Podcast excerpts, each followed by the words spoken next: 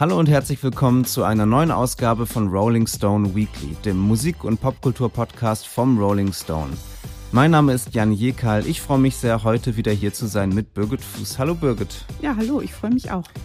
Wir wollen darüber sprechen, dass die Rolling Stones ein neues Album angekündigt haben. Das erste Album mit neuer Musik seit 2005. Das haben sie äh, am Mittwoch in London angekündigt bei einer Veranstaltung, die von Jimmy Fallon moderiert wurde. Hast du äh, den Livestream auch gesehen? Ja, natürlich. Der Kern der Rolling Stone Redaktion, also Arne, Mike und ich, haben es zusammen angeguckt vor einem Bildschirm. Und ich finde ja, also egal was man, ob man jetzt heute noch gern die Musik der Rolling Stones hört oder nicht, aber das ist so ein Ereignis, da muss man natürlich live dabei sein. Vielleicht erstmal beim Bühnenbild angefangen. Das fand, das hat mir nämlich ziemlich gut gefallen, dass man also zwischen äh, zwischen ihnen ähm, auf der Bühne heruntergefallene Kronleuchter gesehen hat und zersprungene Gläser und äh, und dann haben sie ja auch ziemlich schnell erklärt, äh, was es damit auf sich hat, beziehungsweise was es mit dem Titel Hackney Diamonds auf sich hat. Äh, dass es so ein alter Londoner Slang ist, ähm, der äh, eine, ein Euphemismus äh, für äh, Glasscherben nach einem Einbruch ist. Also wenn irgendwo ein Schaufenster oder so zertrümmert wurde und dann die, die Glasscherben auf, auf dem Boden lagen, dass das dann als Hackney Diamonds bezeichnet wurde. Das hat mir, das fand ich schon irgendwie ganz schön. Also ein ziemlich schönes, poetisches, so altes äh, äh, britisches Ding. Das fand ich auch schön. Ich glaube, es gilt auch speziell für Windschutzscheiben, also für Auto, äh, kaputte ah, Autos. Okay. Und mm. ich fand auch, war auch schön, wie Mick Jagger das erklärt hat. Und die ganze Inszenierung war natürlich einfach gut gemacht. Und wenn man jemanden wie Jimmy Fallon hat, der ja Mick und Keith eigentlich fast besser nachmachen kann, als sie das selbst können, das ist ähm, dann einfach auch ein Spaß, das anzuschauen. Also mir hat es schon Spaß gemacht. Wobei es natürlich doch auch so ist, dass man natürlich nicht sehr viel Neues erfährt bei so einer Showveranstaltung. Ne? Also klar, Sie haben jetzt ein bisschen was über das Album schon erzählt. Ich meine jetzt Neues im Sinn von, die wissen schon ganz genau, was sie erzählen und was nicht und sind halt Vollprofis. Sollten sie nach 60 Jahren natürlich auch sein. Ja, absolut. Es war eine absolut professionelle Veranstaltung. Es waren ja auch keine Fragen zugelassen. Also es waren geladene Gäste da. Es waren ja auch einige äh, unserer Kollegen da, ähm, äh, andere Musikjournalisten. Ähm, deswegen war ich dann schon so ein bisschen überrascht, dass es dann gar keine Gelegenheit gab, für diese ganzen äh, Leute dann irgendwie mal eine Frage zu stellen oder so. Wir können ja noch mal so ein bisschen der Reihe nach äh, äh kurz erzählen, was da genau angekündigt wurde und was die Informationen sind, die wir jetzt haben. Also das neue Album Album Hackney Diamonds wird am 20. Oktober veröffentlicht. Ähm, es sind zwölf Songs auf dem Album. Ähm, was ich aber interessant fand, sie haben deutlich mehr aufgenommen. Also sie waren im Dezember des vergangenen Jahres äh, im Studio, waren im Januar schon fertig. Also eine sehr ähm, schnelle, äh, effiziente Studiozeit und haben, ähm, haben in diesen Monaten 23 Songs aufgenommen. Also es ist legitim anzunehmen, es, es wird noch äh, ein weiteres Album vielleicht geben. Zumindest äh, werden, werden die verbleibenden elf Songs sicher auch äh, bald irgendwie veröffentlicht werden. Äh, sie haben das Album mit Andrew Watt aufgenommen, dem Produzenten. Den habe ich gerade mal so ein bisschen recherchiert und war überrascht davon, wie jung der ist. Also der ist 32 und äh, ein ja, würde ich sagen, so Top 40 Pop Produzent, also der mit Post Malone viel gearbeitet hat, mit Miley Cyrus, mit Justin Bieber, so einige der größten Justin Bieber Singles der letzten Jahre hat er produziert und aber auch so ein bisschen mit äh, mit einigen äh, Helden der der alten Garde, also mit Iggy Pop hat er gearbeitet, mit Ozzy Osbourne, ähm, also schon eine ganz interessante Wahl. Ähm, ja, was sind deine Gedanken dazu? Andrew Watt kann halt offensichtlich sehr gut mit sehr unterschiedlichen Menschen umgehen, äh, denke ich da zuerst mal. Wobei ich sagen muss, bei dieser ähm, Geschichte von der sehr, sehr schnellen Aufnahme, es sind ja auch zwei Songs dabei, bei denen Charlie Watts mitgespielt hat, also von 2019. Das heißt, sie waren ja schon länger am Aufnehmen und es gab ja auch schon ganz lange jetzt immer das Gerücht, es kommt ein neues Stones-Album, es kommt ein neues Stones-Album. Also ich denke, da war schon viel Vorarbeit dabei. Und natürlich, wenn diese Songs sich über Jahre entwickelt haben, dauert die eigentliche Aufnahme vielleicht nicht mehr so lang, vor allem bei Leuten, die natürlich genau wissen, was sie machen. Also da denke ich, war Andrew Watt, der Produzent, wahrscheinlich schon vor allem dafür da, ja wahrscheinlich auch die Stimmung im Studio gut zu halten und es möglichst ähm, schnell eben auf Tape zu kriegen, damit die auch nicht zu sehr erschöpft sind, weil ich finde ja, was man ja wirklich auch mal sagen muss, ist es schon beachtlich, wie die in dem Alter dastehen und wie fit die noch wirken. Und vor allem Mick und Keith ja auch noch hm, diese starken Stimmen haben. Das hat mich ein bisschen überrascht, weil ja doch im Alter sehr häufig und gerade wenn man doch relativ viel, sage ich mal, genommen und getrunken hat, äh, wird die Stimme ja häufig doch ein bisschen sehr dünn, was ja auch völlig in Ordnung ist. Aber das scheint bei denen ja nicht so zu sein und das freut einen halt auch einfach. Das, da hofft man doch auf noch ein paar gute Jahre. Und dann äh, endete die Veranstaltung, also schon nach so 20 Minuten oder so. Es war wirklich ein sehr kurzes, professionelles Event. Äh, und das endete dann damit, dass Jimmy Fallon ins Publikum gegangen ist, nachdem sich die Stones schon verabschiedet hatten und zu der Schauspielerin Sydney Sweeney gegangen ist, die in der ersten Reihe saß, äh, weil sie nämlich der Star des Musikvideos ist der ersten Single des Albums, die auch am Mittwoch veröffentlicht wurde. Angry heißt die. Ähm, wie findest du den Song, Birgit? Den Song finde ich ziemlich gut. Also ich finde auch da, dass die Stimme von Mick Jagger da eben sehr gut rauskommt, ist ein sehr okayer Song. Aber ich muss jetzt schon auch sagen, dass ich bei dem Video wirklich lachen musste. Die Idee mit diesen Billboards, aus denen die Band dann immer rausspringt in verschiedenen Stadien ihrer Karriere, ist ja nett. Aber dass es wirklich 2023 noch ein Video gibt, wo sich eine Schauspielerin so aufgestrapst in einem Cabrio regelt, ja, also ich, ich lache seit gestern eigentlich drüber. Ich weiß nicht, wie es dir damit geht. Also vielleicht äh, kurz zur, äh, so zur Erklärung. Also in dem Video sehen wir äh, die Schauspielerin Sydney Sweeney, wie sie in einem Cabrio äh, den Sunset Boulevard entlang gefahren wird, auch bei Sonnenuntergang. Das ist so eine ganz, ganz schöne Stimmung. Und äh, und sie fährt dann an ganz vielen dieser großen Billboards vorbei. Du hast es schon gesagt.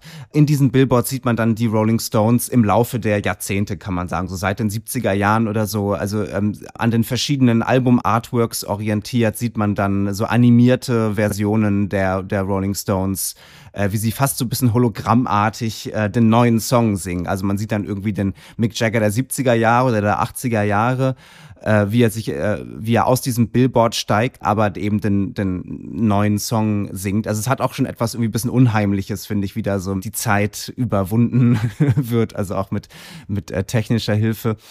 Ähm, ja, aber, aber also ich sehe es genauso wie du, also wie sich äh, Sydney Sweeney dann in einem so Fetisch Outfit äh, im Cabrio regelt äh, und ihre Brüste der Kamera entgegenhält. Ähm, also es, äh, ich hatte jetzt kein Problem damit sozusagen, aber ich musste auf jeden Fall auch lachen, weil ich es auch auf jeden Fall bemerkenswert fand, wie ähm, wie das einfach so so durchgezogen wird, so also unapologetically könnte man wahrscheinlich sagen. Ja, das kann man auf jeden Fall sagen, dass ähm, die Rolling Stones konsequent sind. Und ich fand's lustig, weil ein Kollege von mir gestern sagte, als ich da leichte Bedenken angemeldet habe, dass das ja vielleicht nicht mehr ganz so cool ist 2023, sagte, ach, auf die Frau in dem Auto habe ich gar nicht geachtet. Ich habe immer auf die Billboards geguckt und geguckt, in welcher Phase die Rolling Stones da gerade zu sehen sind. Und ja, also das kann ich auch nur empfehlen, auf die Billboards gucken und das andere vielleicht einfach ignorieren, weil ich auch finde, da muss man jetzt auch kein großes Fass aufmachen. Ich meine, es sind die Rolling Stones, meinetwegen können die auch machen, was sie wollen. Ich ähm, würde noch zu dem Song sagen, ähm, dass ich das bei dem ein bisschen schade finde, wie, und das ist dann vielleicht auch so der Einfluss Andrew Watts, könnte ich mir vorstellen, ähm, dass es schon ein, eine sehr glatte Produktion ist. Es ist ein, ja, ein, fast ein Hardrock-Song, davon war ich so ein bisschen überrascht. Also dieses, dieses Riff hat mich, hat mich eher, oder hat mich auch an irgendwie ACDC oder so erinnert. Und auch ein ganz guter, ganz guter Beat. Und da, also, ähm, da habe ich das Gefühl, dass sich der Drummer Steve Jordan auch so an, an dem Stil von Charlie Watts halt so orientiert. Also dieses so groovy, so ein bisschen leicht schleppende, so ein bisschen, ne? Das, das hört man da auch. Ähm, aber Mick Jaggers Stimme finde ich, äh, finde ich schon wirklich krass. Also wie die korrigiert ist und wie da die Tonhöhen also dann so nachträglich so hingeschoben wurden, dass es, dass es einigermaßen stimmt oder nicht einigermaßen, sondern dass es exakt stimmt. Das, das hat etwas, finde ich, sehr ähm, ja etwas etwas sehr un, unmenschliches oder unnatürliches, was bei anderen Leuten, mit denen Andrew Watt zusammengearbeitet hat, ja auch kein Problem ist. Also weil es dann irgendwie bei einem Post Malone Song oder sowas oder bei einem Justin Bieber Song ist es dann Teil der Ästhetik, dass, dass die Stimme halt auch so ein bisschen ähm, übermenschlich korrigiert irgendwie ist oder so perfekt klingt. Ähm, aber halt bei einem Rolling Stones Song, der dann ja auch so ein Bluesrock, also man, ne, da soll es dann ja auch die Energie von einer Band in einem Raum sein und dass man da dann so diese Stimme hat, die dann, die dann so maximal geautotuned ist, äh, ja, das hat mich so ein bisschen abgeschreckt, muss ich sagen. Ja, das kann ich gut verstehen, vor allem weil man ja auch immer denkt, es ist doch überhaupt nicht nötig. Also das ähm, braucht es doch gar nicht und wir hören doch gerne auch mal kleine Fehler. Ich meine, sonst würden wir auch nicht Keith Richards so gern mögen, wenn wir nicht gern mal ein bisschen schrägere Sachen hören wollen würden. Und ja, das ist schade, aber ich denke, das ist halt auch bei so einer Band so, sie machen halt das Maximum von dem, was geht. Ne? Und wenn man ja, so ein Studioprofi hat und natürlich auch so viel Geld und Zeit zur Verfügung, wie man eigentlich will, dann kann man natürlich alles rausholen, was man möchte.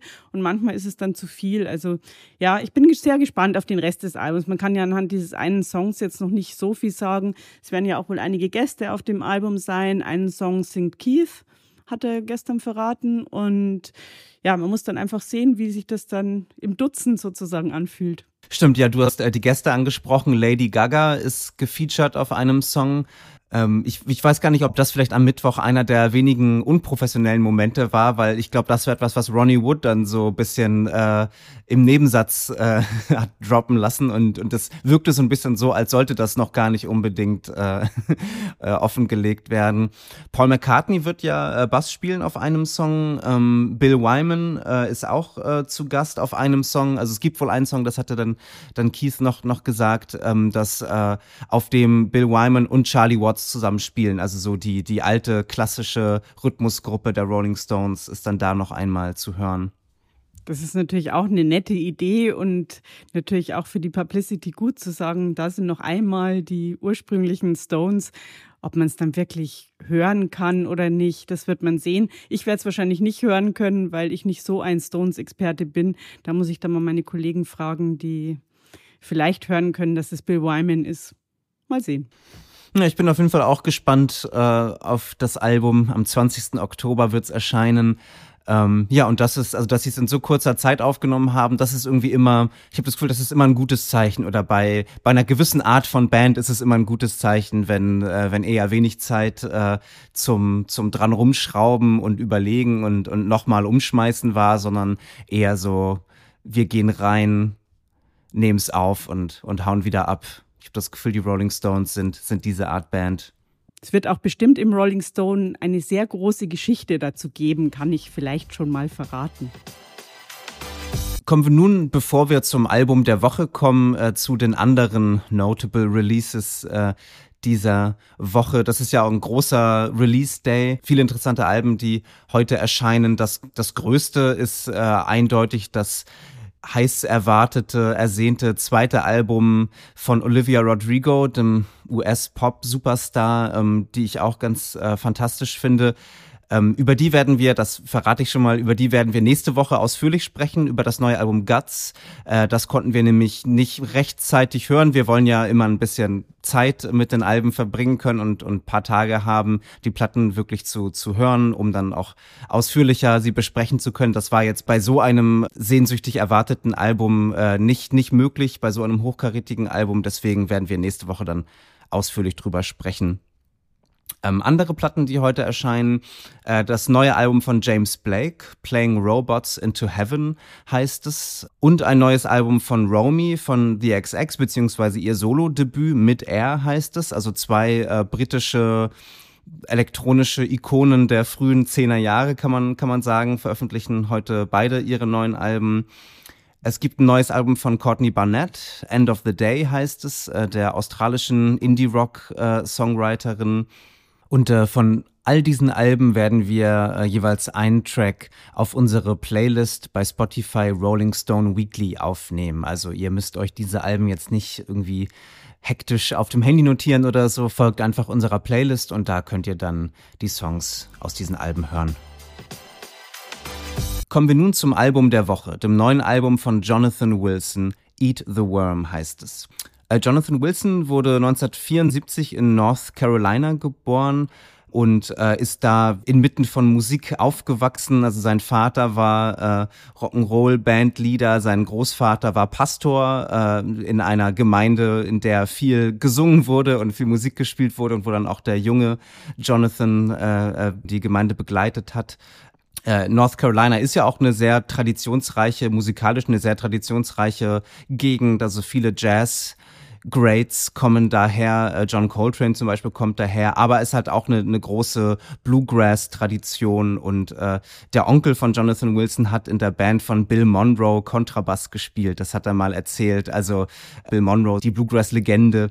Jonathan Wilson hat mal im Interview gesagt, dass er diese Songs, diese alten Songs auch spielen kann, like a duck going to water, also es ist äh, wie, wie eine Ente, die zum Wasser geht, es ist einfach natürlich, es ist intuitiv in ihm drin.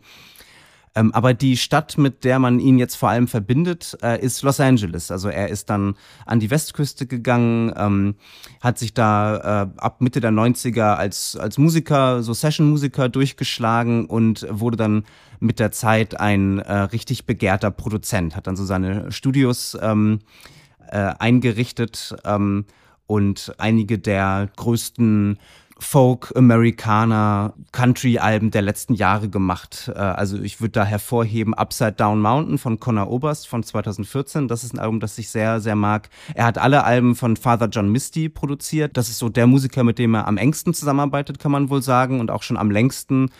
Er hat die letzten Alben von Angel Olsen und Margot Price produziert, auch wirklich tolle Platten und ist jetzt äh, mittlerweile in, in einem idyllisch gelegenen Studio im Topanga Canyon, äh, so im etwas äh, außerhalb von, von LA, in einem sehr komfortablen, tollen Studio mit ganz altem Equipment, äh, wo dann Leute wie Father John Misty äh, hinpilgern, um ihre Platten aufzunehmen. Und er selbst ist ja auch seit einigen Jahren Solomusiker, hat äh, seine erste Platte Gentle Spirit 2011 veröffentlicht und das neue Album Eat the Worm ist sein fünftes. Birgit, wie ist so deine Geschichte mit Jonathan Wilson? Du hast das Album ja auch vorgeschlagen für, für, diese, für diese Ausgabe. Ähm, ja, erzähl mal so ein bisschen, wie du auf ihn gestoßen bist ursprünglich.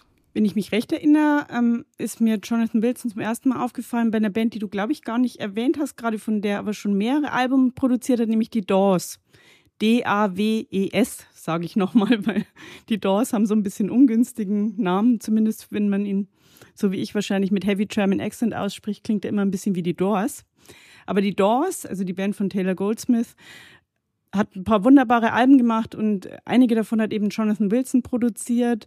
Und ja, ich habe eben zuerst als Produzenten wahrgenommen, fand aber dann schon das zweite Album Fanfare sehr gut und mir gefällt es einfach, dass es überhaupt so einen Menschen wie Jonathan Wilson gibt. Also so einen Typen, der wirklich sich den ganzen Tag mit Musik beschäftigt, unglaublich viele Musikerfreunde hat, offensichtlich dauernd mit denen irgendwo rumjammt in seinem, erst im Laurel Canyon, dann im Topanga Canyon. Das ist ja ein bisschen so, wie man sich die 60er Jahre vorgestellt hat, dass Musiker Musikerinnen ein- und ausgehen und man halt immer was aufnimmt, wenn man Spaß hat dran. Und ja, ich finde es einfach sehr angenehm, dass jemand so dermaßen alles reinwirft in seine Kunst und dass man ihm immer anmerkt, manchmal ist es vielleicht zu viel und er schießt darüber das Ziel hinaus, aber er will auf jeden Fall nie zu wenig und das finde ich sehr gut, dass so ein Freigeist, der sich alles traut eigentlich erstmal. Wie gefällt dir sein neues Album? Ich finde das Album super. Ich finde, es sind sehr, sehr gute Songs und die sind sehr unterschiedlich und natürlich extrem ähm, vielseitig produziert und es ist schon, es platzt einem fast der Kopf.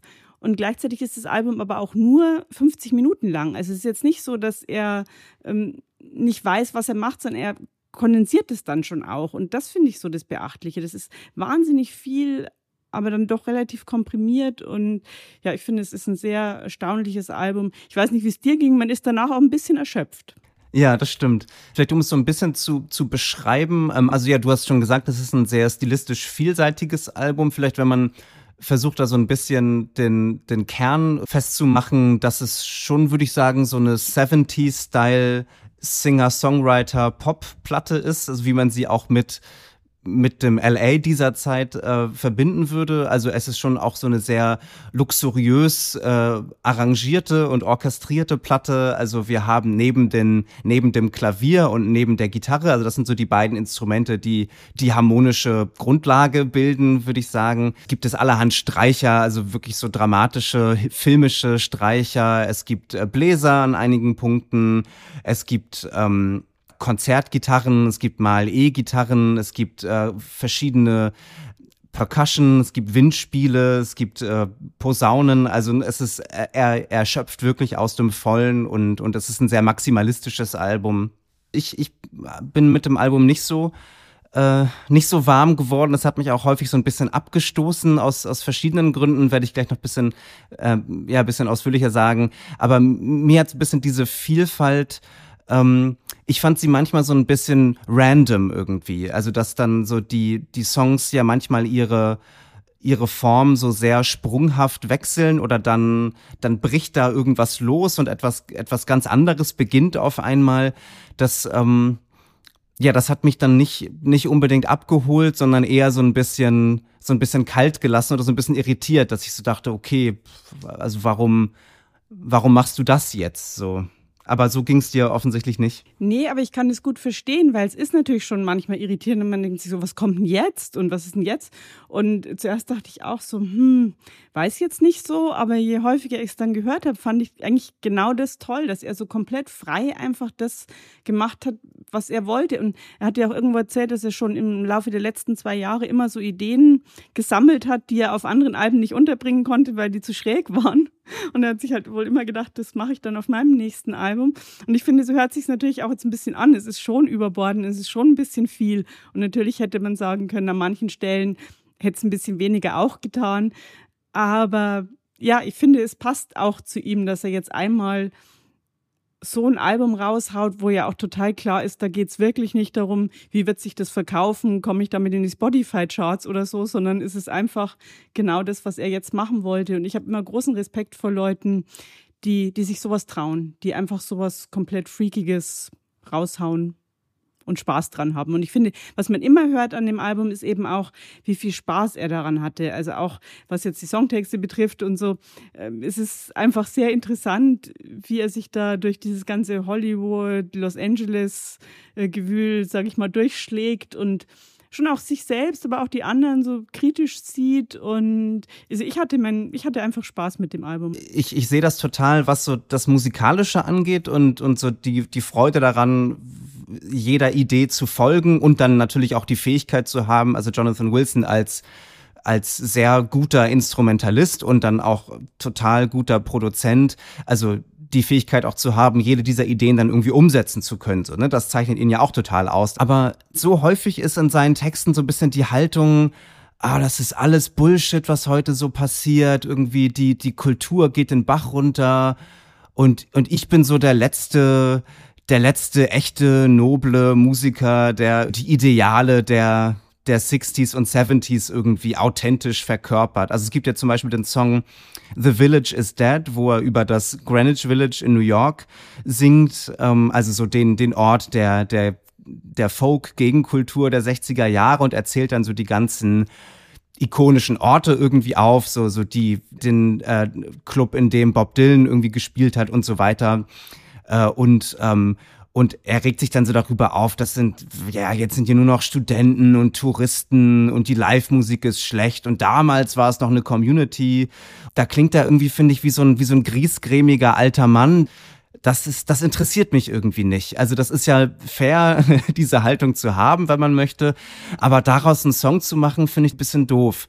Zumal mir der Song als, als Musik total gefällt. Also The Village is Dead ist ja ein sehr temporeicher, ein sehr mitreißender Song so. Ähm, und, und da fände ich es dann irgendwie viel schöner, wenn dann ja die Haltung, die so daraus äh, zu hören wäre, nicht so eine nicht so eine kulturpessimistische ist. Das habe ich gar nicht so krass empfunden. Äh, ja, klar, kann man so sehen. Ich finde dadurch, dass er ja auch sich über sich selbst ähm, lustig macht, zum Beispiel, also in dem Song BFF singt er ja auch einmal Ego was eating me alive also er nimmt sich ja da nicht aus, sozusagen. Er macht es ja alles nicht aus der Beobachterposition und sagt so, ja, die machen alles falsch und ich mache alles richtig, sondern ich glaube, er sieht sich schon als Teil des Ganzen und ähm, ja, natürlich, wenn man so wie er Musik macht, kann ich auch ein bisschen verstehen, dass er natürlich äh, wahrscheinlich etwas 60s, 70s Nostalgie hat, denn daran lehnt er sich ja an. Ne? Das ist ja sozusagen das Vorbild dafür. Und dass man, dass ihm dann manches nicht gefällt, was heutzutage passiert im Musikgeschäft, das kann ich halt auch sehr gut verstehen. Insofern, ja, kann ich dem viel abgewinnen, kann aber auch verstehen, dass man das vielleicht nicht so nicht so doll findet. Ich finde halt zusammen mit dieser sehr schrägen Musik ergibt sich dann eine interessante Mischung. Dein Lieblingslied, ähm, hast du gesagt, ist Low and Behold. Das ist ja ein Track, der, ähm, der weniger in alle Richtungen strebt und, und mehr so ein bisschen stripped down, ein klassischer Folk-Song eigentlich ist, ne? Das stimmt und ich finde eben zwischen all diesen überbordenden Songs ist, war, ist es halt schön, dann kommt so ein bisschen entspannterer Song. Was mir daran aber vor allem gefallen hat, ist, dass er ja da eigentlich ganz genau beschreibt, worum es ihm, sag ich mal, im Leben und im Geschäft in der Musik geht. Da sind die Zeilen Never bought, never sold, I am an island, I define success, is never having to be told, check shit again. Und ich musste das wirklich lachen, weil ich dachte, das ist genau das, wie ich auch Erfolg definieren würde, dass man sich nichts mehr sagen lassen muss, dass man einfach machen kann, was man will. Und dass er das erreicht hat, das ist an sich einfach, finde ich, schon so ein Triumph und so eine Leistung. Da freue ich mich einfach mit ihm. Ja, da bist du, da bist du gnädiger oder großzügiger als ich. Also wenn, wenn ich diese Zeilen höre, das finde ich, oh, das finde ich so selbstzufrieden. Also ich meine, äh, nicht, nichts gegen diese, diese Definition von Erfolg oder so, das ist ja völlig, also das verstehe ich schon auch. Aber, aber daraus dann so einen Song zu machen und dann so mit dieser, die eigene Person oder die eigene Haltung dann so zu, zu feiern, das ist mir irgendwie, ich weiß nicht. Also da, damit komme ich irgendwie nicht so klar. Also er hat ja an einem Punkt äh, bei einem anderen Song die Zeile I am high on my own supply. Und das ist vielleicht einer der wenigen wahren Momente für mich auf dem Album. Denn das, das Gefühl habe ich auch, dass er so ein bisschen berauscht ist von, von sich selbst, äh, von den vielen Möglichkeiten, die er hat. Eben auch als sehr fähiger Produzent, sehr fähiger Musiker und natürlich auch jetzt sehr wohlhabender Musiker. Ist ja auch super, dass er das mit, äh, mit seiner Produzentenarbeit erreicht hat. So aber dieses I am high on my own supply, ja, daran, also für mich krankt das Album ein bisschen daran. Aber ich will vielleicht nochmal positiv hervorheben, den Song Charlie Parker, auch wenn es natürlich durchaus ironisch ist, dass er einen Musiker der, also dass ein, ein Musiker wie Charlie Parker, der so progressiv war und der immer nach vorne geprescht ist und der nie zurückgeblickt hat und nie, also mit dieser Nostalgie, die, die Jonathan Wilson ja total empfindet, äh, auf alte Stile sozusagen zurückblickt. Das ist ja das Gegenteil von dem, was Charlie Parker ausgemacht hat. Ähm, aber es passt natürlich schon auch, dass Jonathan Wilson sich dann irgendwie mit jemandem wie Charlie Parker so ein bisschen assoziieren möchte oder, oder so. Ähm, aber das ist wirklich ein schöner Song. Also das ist auch ein Walzer. Es gibt auch viele Walzer auf dem, auf dem Album. Also dieses, ähm, so die, die drei Vierteltakte, das so ein bisschen swingende und dann auch so ein bisschen alt, alt, also altmodisch im positiven Sinne, so, so Great American Songbook-hafte kommt bei diesem Song, Song deutlich durch. Ja, ich kann auch schon verstehen, dass man vielleicht denkt, dass diese Opulenz, mh, mm, auch ein bisschen, sage ich mal, Blendwerk ist möglicherweise und nicht so viel dahinter steht. Aber ich glaube auch, dass Jonathan Wilson natürlich dieses extreme Selbstbewusstsein, was dich ein bisschen abschreckt, gebraucht hat, weil sonst wäre er wahrscheinlich nicht so weit gekommen und hätte eben nicht all das machen können, was er gemacht hat. Das sind dann eben immer die zwei Seiten der Medaille. Ne? Einerseits braucht man das, um so zu werden und dann nervt es vielleicht ein bisschen, wenn man das eben so ausstellt wie er, weil er sich offensichtlich eben auch nicht geniert, das so deutlich zu sagen. Klar, ich finde das nicht so unsympathisch. Vielleicht aber auch, weil ich eben auch all die Sachen, die er produziert hat, so gerne mag. Also ich bin ein großer Fan der Doors und die sind ja ein bisschen ähnlich so. Die haben ja auch ein sehr großes Selbstbewusstsein, aber sie liefern halt auch echt großartige Songs ab, immer und immer wieder. Und ja, ich hoffe, dass die zum Beispiel auch nochmal was zusammen machen. Und ich glaube schon, dass von Jonathan Wilson noch einiges kommen wird in den nächsten Jahren. Und ja, wenn dann, selbst wenn dann von jedem Album vielleicht nur zwei, drei, vier Songs übrig bleiben, die man sich gern anhört, wird es am Ende auf jeden Fall schon ein großes Werk sein. Das denke ich schon, dass, dass man das heute schon sagen kann. Ich hatte den Gedanken, auch gerade gestern, wo ich den Rolling Stones Song gehört habe, ich hätte mir gewünscht, Jonathan Wilson hätte das neue Rolling Stones Album produziert. Ich glaube, das wäre eine, eine Zusammenarbeit, die richtig fruchtbar und, und toll sein könnte. Da könnte Jonathan Wilson seine ganzen Qualitäten ausspielen, aber, aber er wäre dann nicht so präsent als, als sozusagen Ego. Und dann wären die Egos von Mick Jagger und Keith Richards äh, die, die Präsenten. Und dann wäre auch die Stimme von Mick Jagger nicht so, nicht so äh, kosmetisch korrigiert denn das ist ja etwas, was, was man Jonathan Wilson und allen seinen Produktionen total attestieren kann, dass er, dass er immer versucht, das Organische einzufangen dessen, was passiert und dessen, was der Ausdruck von Menschen ist und den Leuten, mit denen er zusammenarbeitet. Wie viele Sterne würdest du dem Album geben? Das ist eine sehr schöne Idee mit den Rolling Stones. Das sollten wir ihnen mal vorschlagen, wenn wir ihnen begegnen. ich würde dem Jonathan Wilson Album Eat the Warm vier Sterne geben. Ich habe überlegt, mein Kollege Max Gösche hat ja viereinhalb gegeben. Ich belasse es jetzt mal bei vier, weil ich denke, es soll immer noch Luft nach oben bleiben. Und du? Es würde dich jetzt vielleicht ein bisschen äh, schockieren. Ich schwanke zwischen zwei und zweieinhalb. Na, ich sag zweieinhalb, also weil die Produktion wirklich toll ist und, und dafür lohnt sich das Album auf jeden Fall. Aber ähm, ja, über, über zweieinhalb äh, möchte ich nicht hinausgehen. Zum Glück bin ich relativ unschockierbar. Aber ich bin gespannt, äh, von euch da draußen zu hören, äh, was ihr zum Jonathan Wilson Album sagt, äh, ob ihr eher Birgit äh, unterstützt und, und das für ein tolles Album haltet oder äh, eher bei meinen zweieinhalb Sternen seid. Info at janjekal.de. Äh, schreibt mir gerne, ich bin gespannt von euch zu hören. Abonniert den Podcast, äh, gebt uns fünf Sterne, wenn euch gefällt, was wir hier tun. Nächste Woche äh, ist dann Mike zurück und wir sprechen, wie schon angekündigt, über das neue Olivia Rodrigo Album. Vielen Dank, dass du hier warst, Birgit. Ja, vielen Dank. Hat wieder Spaß gemacht. Ja, mir auch. Bis zum nächsten Mal. Tschüss.